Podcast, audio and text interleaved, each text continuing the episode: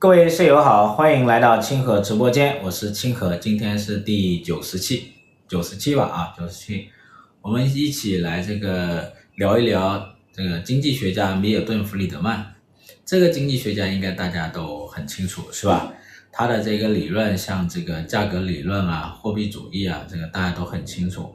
然后呢，他这个，他呢他有很多这个呃很多通俗易懂的话。啊，比如说这个天下没有什么免费的午餐，然后呢，通胀是一种货币现象，这些呢，他的很多这个经济一些经济理论或者经济观点呢，呃，弗里德曼他能够用一种很通俗的话来表述，啊，也让大家对经济学有一个什么很很直观、很生动的一个认知，这一点呢，他其实做了不少的贡献。另外一点呢，就是从八十年代之后呢，整个世界开始进入到一个比较广泛的自由主义时代啊，包括全球化的一个自由主义时代呢，弗里德曼他其实有一些推动作用的，呃，所以呢，这里呢，我们来讲一讲这一位经济学家啊，这个米尔顿·弗里德曼。米尔顿·弗里德曼呢，他是在这个一九一二年，一九一二年出生，是在美国的布鲁克林。这一九一二年这个时间是比较早的，是这个这个那个那个二战啊一战之前啊，就他大概跟谁差不多的年龄呢？就是萨缪尔森，就弗里德曼跟萨缪尔森两个人的年龄差不多。弗里德曼是一九一二年出生，萨缪尔森是一九一五年出生。像这个哈耶克啊，就比他要年纪大得多啊，要要要大好几十岁啊。这个弗里德曼跟这个。萨缪尔森两个人年龄是差不多的，他这两个人呢，也可以说是什么这个这个绝代双骄吧，是吧？啊，可以这样说。呃，他是出生在一个犹太家庭，就美国的很多这个犹太家庭，然后这些家庭呢，就这些移民家庭、犹太家庭，这很多孩子都很优秀。哈，我们之前知道这个奥本海默是吧？他是这个犹太人啊，奥本海默跟他年龄也差不多吧？啊，也差不多。比他大大几岁啊？比弗里德曼大几岁？呃，然后呢，他的这个父辈啊，是在这个十九世纪末，那个时候是有一个移民大潮，欧洲呢很多移民到美国，然后他的这个父辈是从那个时候移民到了这个美国的啊，美国。上是不是有弗里德曼、萨缪尔森经历的课程？我们有弗里德曼课程，比如说这个需求理论呐，啊，这个价格理论啊都有。萨缪尔森呢，我们有一个这个十大经济学家啊，其中有一个啊，你们可以看一下里面的课程。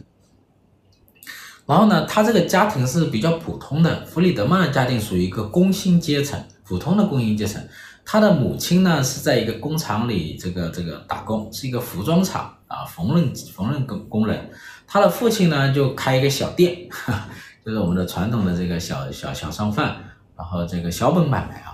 所以这个生活呢，过得是比较清贫，属于这种的。呃，后来呢，弗里德曼他写过一些文章，他就描述这个他母亲在这个工厂里的一个一一一些情况。因为因为这个好多人，特别是之前那一些这个这偏左的一些呃学者呢，他会描述在那个时代，比如说这个工人阶层受到了资本家的剥削啊，那个工厂又多怎么怎么地。然后弗里德曼呢，就以他家，就以他母亲在缝纫，就是在这个服装厂这种例子来说明，其实当时啊，他的母亲能在那里工作，能赚的一些工资收入啊，对他们来讲是很不错的。啊，其实这个呢，在移民的家庭里当中是很普遍的。就移民家庭啊，普遍都是背井离乡，他比较容易去接纳啊一些东西，包括一些不公平的待遇都比较容易接纳。就比比如说，我们之前有很多华人去到了美国，在那里打工，然后呢，这个美国这些工会要搞什么，搞罢工，搞什么东西，是吧？我们好多华人他不参与，挺好了，是吧？那是相对那个什么来讲，对，他觉得这个生活已经不错了，他们就不不愿意参与啊。这弗里德曼呢，他他这个这个以他母亲这个例子来讲这个事情啊。后来呢，这个这个弗里德曼小时候呢，还是很爱学习的人，是吧？经常跑到图书馆去去读书，然后成绩也不错。二八年呢，他就这个考到了这个美国的一所很好的大学啊，很好的大学，叫这个罗杰斯大学。罗杰斯大学呢是一所那种小而美的大学，就在美国啊，它这个建校时间很早很早啊，在这个就是北美独立，就美国这个国家成立之前，这个学校就有了。它这个是一所小美学校，这个学校呢有一有两个老师是他的授业恩师，一个是阿瑟呃伯恩斯，另外一个就是琼斯。这个伯恩斯啊，如果了解美国历史的人，应该对这个人很了解啊。就阿瑟伯恩斯呢，就是后来的美联储主席啊，美联储主席，这个 这个大通胀呢，一定程度上跟他有点关系啊。等一下我们会讲啊，这个阿瑟伯恩斯呢，对这个弗里德曼的影响是很大的啊。呃，怎么影响很大呢？就是开始啊，弗里德曼是想学数学的啊，然后他想成为一名精算师。为什么成为精算师呢？因为觉得精算师进入金融行业能挣钱，你知道吧？但是呢，遇到了伯恩斯的后，然后他就改变了自己的志向啊，学这个经济学。那伯恩斯这个人呢，他是马歇尔的一个忠实的一个粉丝了啊。这个老师，这个教授呢，他就给弗里德曼推荐了这个马歇尔的这个经济学原理啊。这个对，哎，哪里啊？在这里哈，在这里啊，马歇尔的这个经济学原理啊。所以这一本书呢，他就这个影响了这个啊弗里德曼。所以呢，这些名著，这些名家的名著啊，其实会影响后面的人啊。当然，我们很多人也在看马歇尔的经济学原理，也没有成为弗里德曼啊。那弗里德曼呢，他就受到了这个这个这个弗弗洛马歇的影响，也奠定了他这个什么自由主义思想的一些基础啊。后来这个伯恩斯呢，他就没有在学校，他就不逐渐进入了美国的这个政府部门。他担任了奥森海啊奥森豪威尔总统、这个尼克松总统还有里根总统这三任总统的这个经济顾问啊，是比较了不得的，还担任过这个美联储主席，所以呢，他有这样一个授业恩师，后来又去担任三任总统的经济顾问，还担任美联储主席，是为后来的弗里德曼进入到这个啊这个白宫担任经济顾问奠定了很大的基础的啊。这一点是很重要的啊，嗯，师长对我影响超过任何经济学啊，谢谢谢谢，这个评价太高了啊，啊，后来这个弗里德曼呢，他就什么，他就这个上大学，他上大学的时候啊，正好就遭遇了美国的大萧条，是吧？他二八年进入这个罗杰斯大学的，所以当时进入了罗杰斯大学，他就是这个呃，这个进入了这个大萧条，大萧条时期，这个马歇尔不是这个这个。呃，不是马歇尔，计划马歇尔哈，是我们经济学大师马歇尔啊，啊，英国经济学大师。然后呢，在这个大学里面呢，他就遇到了这种大萧条时期啊，所以这个大萧条对弗里德曼影响也很大。他其实正在学经济学，正在观察这一种呃这种萧条萧条的形象。那这个对他的影响大不大？其实也是蛮大的。他那个时候呢，家庭并不是太好。然后呢，就为了这个自己的大学的学费、生活费而奔波，是吧？然后呢，他就是上学的同时，他得做很多工作，做销售啊，是吧？餐厅服务生啊，课外辅导啊，就我们说教培，你知道吧？他在中国就麻烦了，我跟你讲，搞不好抓进去罚五万，他就惨了，是吧？他那个时候呢，就是还能做教培的老师，然后能做服务生、餐厅服务生，还能做销售员。然后呢，他学习很认真，还搞了一笔奖学金，哈哈。所以呢，在那个艰难的大萧条时期，他就靠这一种来什么完成了他的一个什么学业，真了不得。其实在美国其实很普遍的，就是美国它是大学是一个精英精英制度啊，就是好多人他是不去选择上大学的啊，因为上大学他的学费又很贵，然后呢又要适合自己的天赋，有学术天赋人才去上，所以你会去考量这个成本。第三个呢，美国人这种独立意识很强，就你上大学已经成年了，成年了，你这个学费、生活费你得自己想办法呀，是吧？你成年的孩子不能好像还天天还像个什么，像个小孩子一样，巨婴一样，就是这个哭这个喊那个，是吧？你没钱你自己赚呗，是吧？没生活费自己自己弄呗。你想上大学，你自己这个决定，你得承担起这个什么成本和风险来吧，是不是？啊，是是这么回事啊，这么回事。所以呢，这个弗里德曼这个人呢，他就是这个上大学的时候还挺努力啊，还干教培，很要命哦。呃，后来呢，就是这个这个大学里他还有另外一个恩师啊，是琼斯，霍默琼斯。这个琼斯这个人呢，他是另外一个经济学大师，这个这个这个这个粉丝啊，是什么呢？是芝加哥学派的创始人弗兰克奈特啊。这琼斯是奈特的粉丝，所以的话呢，这个这个琼斯呢，他又把什么呀？把奈特的这个博士论文《风险、不确定性与利润》这个博士论文，这个给这个弗里德曼读啊。这个博士论文很多人应该都知道，学经济学都知道。那弗里德曼呢，又读了这个奈特的这个文章啊，他又很受这个奈特的一个影响，然后开始想去追随什么芝加哥大学，追随这个奈特啊，呃，这个是蛮有意思的啊，蛮有意思。所以呢，这个弗里德曼他上大学的时期啊，正好是美国第一代经济学家成长的时候。就美国经济学家的成长要晚于什么？英国是吧？英国和欧洲大陆的经济学家成长要早于美国。就美国是到了什么呢？到了二十世纪第一个十年，他这个本土的经济学家才开始崛起啊，开崛起。那第一代的这种经济学家有什么？有这个罗杰斯大学的这个伯恩斯，芝加哥大学学派的创始人奈特，还有什么？哥伦比亚大学的克拉克，还有还有谁呢？还有欧文费雪，还有谁啊？还有萨缪尔森的老师汉森啊。这些都是美国第一代经济学家啊，然后这个弗里德曼呢，他很有幸的遇上了前面三位啊，前面三位，所以呢，他这个后来呢，弗里德曼他自己写了一个回忆录啊，也叫传记吧，就他和他的妻子啊，叫罗斯一起写了一个回回忆录。这回忆录呢，他这个这个名书名就叫《两个幸运的人》，你们可以去看一下这本书啊。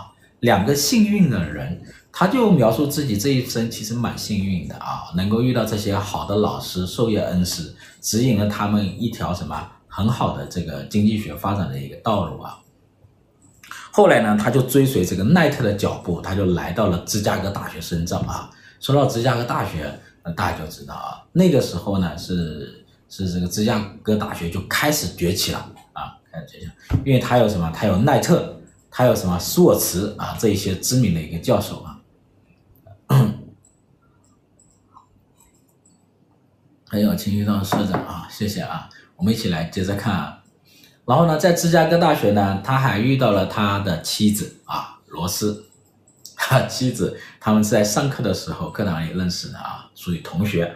后来两个人呢，成了终身的这个学术伴侣啊，两个人白头偕老，也是经济学界的一个什么？楷楷模啊，模范夫妻啊，模范夫妻，这个蛮有意思啊。经济学界有一些模范夫妻啊，但芝加哥大学呢，它有一个很好的一个学术氛围。它这个氛围是什么？就是它很自由。啊、呃，弗里德曼后来写了一些文章啊、这个张五常也写了一些文章，就是讲这个芝加哥大学。芝加哥大学它有一个很好的一点就是什么呢？就是它很平等的对待学生。然后呢，学生可以不断的去发问，也不断的提出自己的观点。老师授课的方式呢，往往是老师、教授和学生不断探讨的一个过程。学术氛围非常的开放、自由和平等。然后大家都去什么追寻真理啊？追寻真理，笑好有魔性，是吧？然后呢，这个 这个学术氛围当时挺好的。就是弗里德曼他很喜欢这个大学。然后这个。在这个学校里呢，他就学完了这个博士，所以弗里德曼他是芝加哥大学的这个博士啊，博士毕业。然后呢，他也担任了这个舒尔茨教授的一个啊什么呢？这个助手。然后这里面呢，弗里德曼跟这个凯恩斯啊，他是有一些交集，但他交集非常的少啊。在芝加哥大学有一次有一交集，就这个时候啊，弗里德曼还是个博士生，那人家哈耶克已经什么？已经享誉世界的经不，哈耶克凯恩斯是享誉世界的经济学家了哈。当时弗里德曼就写了一篇论文，批评毕谷的论文。这个毕谷是谁呢？毕谷呢可以算得上是谁啊？是是凯恩斯的老师，你知道吧？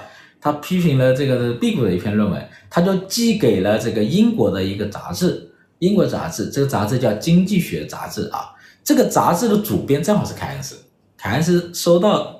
弗里德曼的论文是吧？看了半天，然后跟辟谷商量，辟谷一看批评我的，算了，不发了啊。然后这个这个后来呢，弗里德曼又还写了一篇论文，也寄给凯恩斯，凯恩斯也没给他发。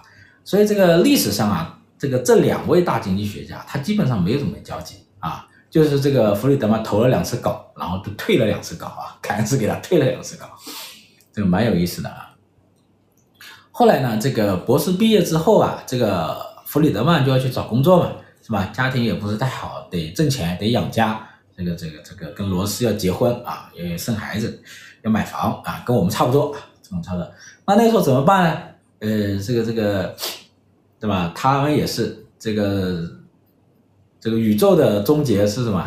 是是体制啊，考公务员。他也进了什么政府的体制内去工作啊。呃，当时是美国政府搞什么？搞罗斯福新政。罗斯福新政呢，其实养活了很多经济学家，好多统计学家，很多大学毕业生，这个这个没有工作的，找不到工作的大学毕业生啊。所以他当时呢就进入罗斯福新政那个部门去工作啊，这样子。然后呢，他之前呢有一个老师，就是这个米切尔教授啊，他当时已经担任了叫国家经济局的局长啊，经济研究局局长。他就在那个地方工作，那个地方呢，正好有一个很厉害的一个经济学家西蒙这个库兹涅兹，这个大家知道是这个搞统计、搞国民统计的一个大师啊，一个大家。弗里德曼呢，就是在这个库兹涅兹身上去学这个统计啊，国民统计的，所以他这个国民统计的这个呃功底是非常扎实的啊，这一点。然后他做了大量的美国居民的这种收入啊、工作相相关的这个国民统计呢。后来呢，他也在这些资料的基础上啊，提出了这个永久收入的一个假说啊。然后呢，他在这个学校哦，在这个政府工作一段时间之后呢，他就他就这个去学校了啊，他去学校了。他后来呢，还去了什么？就是这个财政部。去了财政部，如果他一直留在财政部的话呢，他一他什么呢？他应该是能够去参加不这个布雷顿森林体系这个会议的啊。他就是这布雷顿森林体系会议召开之前他就走了，他就离开了财政部，所以他有点可惜。如果他去了这个布雷顿森林会议呢，他就又能就能够什么见到凯恩斯了，他应该会跟他的领导，他的领导就是怀特啊，跟这个凯恩斯进行正面交锋。然后呢，再来制定什么战后的金融秩序啊、贸易秩序，还有什么货币秩序啊？他很可惜，他走了啊，他走了，他去哪了呢？他回到了芝加哥大学。就四六年呢，他就正式的什么接受了芝加哥大学的教授的邀请函，来回到芝加哥大学。还是喜欢这个学校啊，芝加哥大学它也很自由，很自由。所以到这里你会发现啊，就是说这个哈耶克。呃，跟凯恩斯呃跟弗里德曼相比哈，就他俩相比，他两个人呢都经历过差不多，就是说经历过大萧条，经历过二战，是吧？那弗里德曼小时候经历过一战啊，那算不上。呃，但是呢，你看弗里德曼要比哈耶克幸运的多啊，是不是？幸运的多。所以呢，他在这个，当然四七年呢，他还参加了哈耶克这个佩兰山会议啊，就朝圣山学社。然后呢，这些搞自由主义的人啊，混在了一起。当然，他主要的工作是是在什么？是在芝加哥大学教书。所以在芝加哥大学呢，那个时候呢，是属于一个什么？是群星荟萃的时期。但二战之后的这个世界，就经济学界，基本上就是什么？凯恩斯的这个经济学家所主导的，包括美国当时的一个主流的一个经济学，其实是什么？汉森和这个萨缪尔森主导的凯恩斯主义啊。但是呢，芝加哥大学这是一个很好传统的一种学术氛围啊，它保护了这个弗里德曼，包括斯蒂格勒这一些这些经济学家，包括后来的科斯啊，很好的保护了他们。所以呢，他让这个芝加哥大学啊，在这一个呃凯恩斯的这一个主流经济学界的这样这些主流经济这个嗯这么一种氛围之下呢，还能够百花齐放啊，这就是非常了不得的啊。呃，跟奈特跟他的芝加哥大学的这个经济系主任舒尔茨，他们这个风格有很大关系。他在芝加哥大学的头十年呢，其实挺好的，因为很安静嘛，他可以大量的时间在什么做学术论文啊，陪伴家人。他上课呢，上两门课程，一个是价格理论，另外一个是货币理论。这两门这两个理论呢，都是弗里德曼的这个什么代表作。其价格理论呢，它一直是芝加哥大学一个很传统的一门课程啊，很重要的一门课程啊。这个在在他的创始人，芝加哥大学学派的创始人这个奈特那个时候开始呢，就逐渐建立了这个价格理论。在芝加哥大学啊，把这个经济学、微观经济学呢定义成这个这个价格理论啊，足以看出这门学科或者这个理论在这一个学校它的一个地位以及它的一个悠久的一个传统啊。所以这个弗里德曼到那呢，他就教什么价格理论啊。到了后面，他已经他发展了价格理论。那还有一个经济学家斯蒂格勒，他在芝加哥也是什么教价格理论，也是发展了价格。另外货币理论啊。是这样子的，呃，然后呢，这个 后来到哪了呢？后来呢，就是其实他他的时间后面三十年的时间都是在芝加哥大学哈。后来呢，他还写了一些理论，还有其他理论，比如说这个消费函数啊，消费函数这个理论，消费函数这个理论呢，它其实相当于批评了这个或者叫批判了这个凯恩斯的一个三大心理定律。就是我们说的这个边际消费倾向呃递减的这一个规律啊，就是说随着这个人的收入的增加，那边际消费的倾向会随着下降，储蓄或者投资会随之增加。但是呢，这个弗里德曼呢，他通过什么美国这个一八九九年以来的这个储蓄数据啊，很长的时间的储蓄数据，他就发现其实美国这个储蓄并没有什么增加，它很稳定，很稳定。所以呢，他就认为啊，这个他就提出了一个什么呢？为了解释这个东西哈，他就提出了一个什么，就叫永久收入假说，就是人的这一种什么消费行为，它不是说当下的暂时的收入来来决定的，而是取决于什么永久收入。永久收入包括你过去的储蓄啊，还有什么当下的收入啊，还有对未来收入的一个预期啊，他是这么来来说的啊。那么说，所以这个是他一个非常重要一个理论。后面呢，这个就会使用到啊，使用到。然后呢，这个呃，他还出，他还写了这个货币数量论啊，就是之前我讲这个货币理论，货币数量论，货币数量论呢也很重要，因为货币数量论之前谁有呢？之前这个费雪有，马歇尔也有啊，马歇尔有。然后呢，凯恩斯啊，当时在这个剑桥大学，他就是教授这个马歇尔的这个。呃，货币数量论，然后呢，呃，当时的凯恩斯说，这个马歇尔的这个剑桥方程式跟费雪的剑桥方程式，它没有什么本质的一个区别。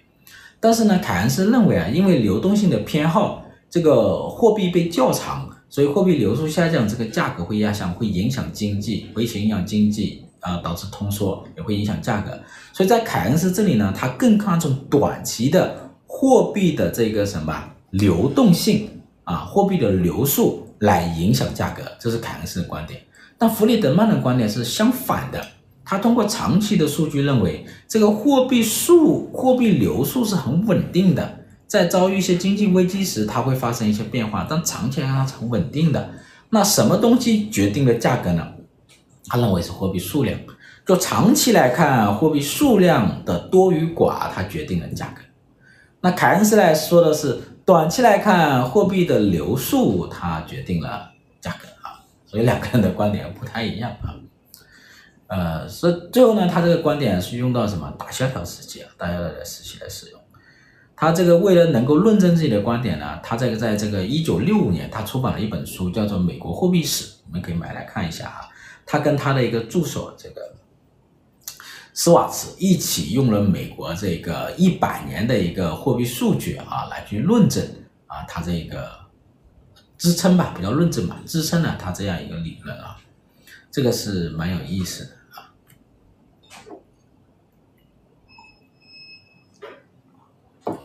然后，弗里德曼除了在学校里教书做学术呢，他又大量的参与到一些媒体端，就就在这个五六十年代啊。这个美国也开始这个媒体开始兴起，这个电视啊、报纸啊就开始兴起了。然后弗里德曼呢又开始走向前端，就像我们这个时代的经济学家，好多人不仅是在什么写写文章是吧，写写论文，也会开微博、开直播，是吧？呃，搞视频啊，一样的。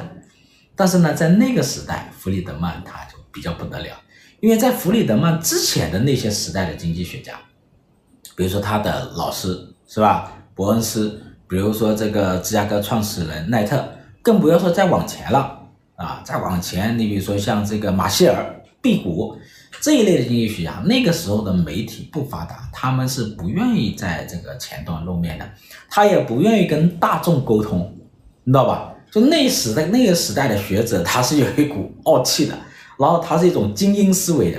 就我不跟这些大众沟通，我跟你们讲，你们听不懂，你们连字都不认识，是不是？然后呢，但是弗里德曼算是第一代，是吧？大规模走向前端，跟大众沟通、普及经济学的经济学家啊。所以在经济学的普及上，弗里德曼其实是做了很大贡献的，所以呢，他就不断的在报纸上开专栏啊，在这个电视台里搞这个什么做嘉宾，他还做了一些节目啊，拍摄了一些视频纪录片，就推广经济学的一个基本原理、基本观念和他的一些知识，这一点不得了的。这里面有很多，比如说关于这种价格管控。是吧？二战之后，美国政府很流行价格管控，欧洲政府很流行价格管控。他跟这个斯蒂格利、斯蒂格勒，他就写了一篇文章，叫做《屋顶还是天天花板》这个小册子来批判美国政府这种价格管制。但在那个时代，价格管制很流行的，包括在大萧条，这不这个大大通胀时期，价格管制还是很流行的。那弗里德曼其实不断的批判他们，包括还有这个这个征兵，是吧？强制征兵这一种，他也是不断的出来什么辩论啊。然后还还有其他什么什么教育这个这个代金券是吧？这种事情也是他去推广的啊。美国这种高校的教育改革也是他不断的去推广的啊。所以呢，弗里德曼呢，他是什么？在长期的在媒体端去辩论、去演讲、去跟大众沟通，所以他形成了一种什么呢？能够将经济学的理论非常简单、生动、直接的一种方式表达出来，让很多人能够什么听得懂。比如说这个，啊，比如说这个直升机撒钱，是吧？天下没有免费的午餐，是吧？这个通胀是一种货币现象啊，这一种大家都听得懂，是不是？呃，后来呢，他也写了一些呃通俗易懂的书，比如说《自由选择》。《自由选择》这个书呢，就是他之前搞了一些这个电视节目啊，好像拍了十集吧，结果后来他写下来，然后出版这个书。呃，他为了能够让大众更好的感受出这个央行印钞，对吧？央行印钞，然后市场上就通胀，央行货币超发，市场就通胀。他就找了当时的美联储主席啊、保罗沃克，他说，是吧？老沃克，你那个什么美联储，你那个印印印钞厂啊，铸币厂能不能开放给我啊？让我去拍摄一下那个那个那个工厂，印钞工厂。你那个美联储的纽联储的地下金库能不能打开让我拍一拍？呃，让大家感受一下这个金本位啊，这个这个美就美国它这一个什么当时这一个抵押资产啊，抵押资产这种黄金啊啊，然后这这些呢，他都去去推动去做啊，拍的蛮生动的啊，那些视频还不错啊，比我们现在这个视频质量高一些啊，我们好多现在这个这个油管上什么什么 B 站上质量高得多啊，呃，挺好的。就是以前以前这个经济学家不会这么做的啊，就是弗里德曼他们算是比较大规模的第一代，当然再往前肯定还有啊，不是说就没有啊，比如说巴斯夏，法国经济学家是吧？巴斯夏他们当时也是那种，蛮有意思的啊。还有一本书叫《资本主义自由》，你们也可以看一下，六二年出版的《资本主义自由》这本书一出版就很多人就就抢购是吧？洛阳纸贵，呃，这个这个也有意思啊。所以呢，其实弗里德曼呢，在六十年代啊，他已经名声大噪了，就是学术圈、媒体圈、大众圈都知道他啊。然后市场上这个是美国这个社会上一有什么矛盾和争论，来就是说这个老弗里德曼能不能出来跟我们讲两句啊？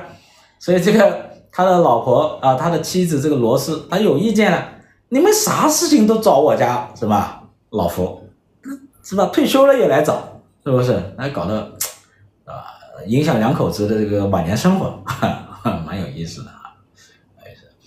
后来呢，这个他也在这个美国的这一些政府里担任了一些职务，比如说这个尼克松总统，尼克松总统他担任了经济顾问啊，六十年代末的时候，美国经济其实已经出现通胀了，但这个时候蛮有意思的啊，这个时候呢，他的恩师、授业恩师伯恩斯担任的是什么？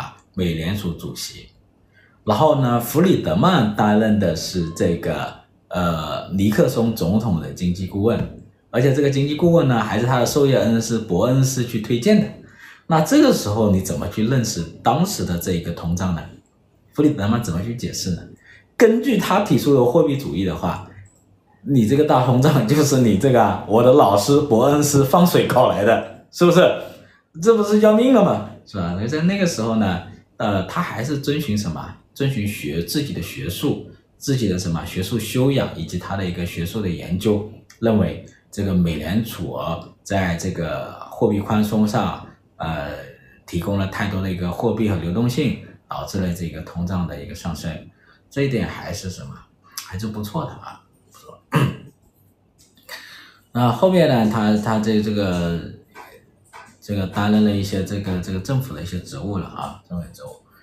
然后呢，接下来就七十年代的一个大萧条，大萧条时期呢，这个弗里德曼更是名声大噪啊，为什么呢？因为大萧条的出现就标志着什么？凯恩斯主义在美国的这个种统治地位啊受到了挑战。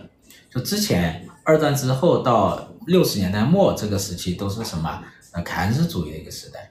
然后呢，大萧条来呃来了，滞胀来了，是吧？那这个新自由主义就崛起了啊！你看那个时候新自由主义都开始出山了，各门各派之前被凯恩斯压制的呃都出来了，什么供给学派 是吧？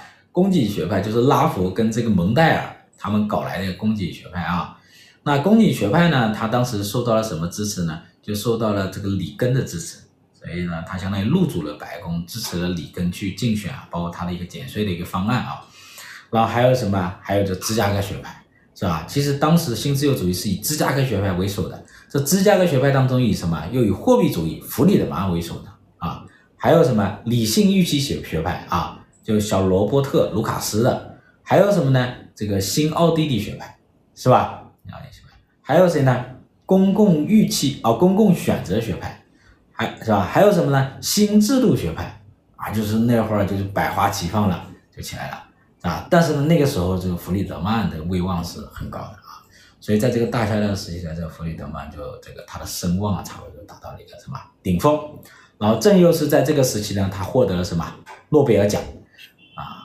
他应该是第二个自由主义经济学家获得诺贝尔奖的，第一个谁啊？哈耶克是吧？第一个哈耶克，第二个是他啊，是这样子。呃，这个还蛮有意思啊。呃，这个这个美国的这一种的经济学派在这个时候的一个斗争嘛，是吧？然后到八十年代的话呢，就是美国通胀控制下来了，八三年通胀就控制下来了，经济开始复苏。从八十年代一直到，可以说一直到延续到二零零七年，这个次贷危次贷危机啊，那么这段时间呢，其实美国的经济都是比较平稳和快速增长的，所以呃，这个呢，有很多人说是这个新自由主义啊的思想的一个结果。后来呢，发生了经济危机，零八经经济危机，然后又说是新自由主义造成的啊，反正都是这么这么简单的解释啊。都这么简单解释，然后这个，呃，他他后来呢，他来过中国，他应该是来过中国三次啊，我记得三次，比较有影响力的应该是八八年这一次啊，他其中前两次呢，他都见了有我们中国这个一些领导人，八八年那一次也是，他当时来到中国的时候，当时的这个中国的这个通胀比较高了，然后呢，这个当时领导人就问他。这个这个，听说你是大经济学家是吧？你这个怎么帮我解决这一个通胀问题？他说那个什么，这个这个，放开汇率管制是吧？汇率自由化，这个通胀呢就能够什么？能够消火啊？然后这边一听，妈呀，这个你这么弄我就麻烦了是吧？这当然肯定是不会采纳啊。就是他其实来中国也是什么？也是带来一种一种游玩啊。然后当时是什么？张五常接待他啊，好多行程也是张五常安排的啊。他跟张五常的关系是比较好的，因为当时是这样子的，张五常去芝加哥大学做过一年的这个呃研究员啊，那谁让他谁谁把他弄到去芝加哥大学做研究员的呢？呃，其实就是弗里德曼，因为弗里德曼在有一次会议上啊碰到了张五常，这个这个这个 张五常呢，呃当时在呃在这个会上啊。呃，主动举手发言啊，比较年轻那个时候，这个顶了一下这个弗里德曼啊，怎么顶他呢？当时弗里德曼说，这个以前啊是没有私有制的，啊，他说以前就是土没有土地私有制的，没有私有制的。后来这个弗里德曼说都不对，他说这个张五常说不对，他以前是有私有制的，啊，他讲，那他他研究的是这个东亚这一边的这个土地私有制啊，哎，然后这个这个。呃，而且他张五常还提出，这个所有权跟这个使用权，它其实是可以分离的啊。通过这种分离来来形成这一种啊产权的一个流动啊，来形成这个经济效率。这个弗里德曼一听，哎，这小伙子不错，是吧？把他弄过芝加哥来，所以把他弄到芝加哥来的话呢，他的这个呃张五常的这个办公室就跟弗里德曼挨着两隔壁，所以两个人呢经常一起上下班，对吧？呃，张五常也趁这个时候呢，跟呃弗里德曼两个人可以好好聊天，是吧？后来呢，其实想把他留在芝加哥的，但是呢，张五常呢，当时也也要收入嘛，经济收入嘛，是吧？也要结婚生孩子买房嘛，跟我们一样嘛，所以当时就华大给的钱比较多，他又去了华大，所以现在大家都觉得他可能比较遗憾，没有留在芝加哥。如果张五常留在芝加哥，可能现在已经拿到这个奖了啊，诺贝尔奖了，这是后话了啊。那现在就是说，总的这个弗里德曼呢，他是呃，这个这个也是很长寿了，很长寿。他到零六年，零六年在旧金山去世的啊、也是呃，所以时间活得比较长，活了九十四岁啊，九十岁。就作为一个什么呢？就是自由主义时代，新自由主义时代最杰出的一位经济学大师啊，他有这个呃。货币理论、价格理论是吧？呃，消费函数理论这些理论呢，其实对于影响都很大。同时呢，他对于经济学的传播啊，自由思想的一个传播，其实非常厉害啊，做了很多贡献的。所以这个呢，也是他在学术圈之外的，对于我们社会大众啊啊影响很大的一点啊。好了，那我就讲到这吧。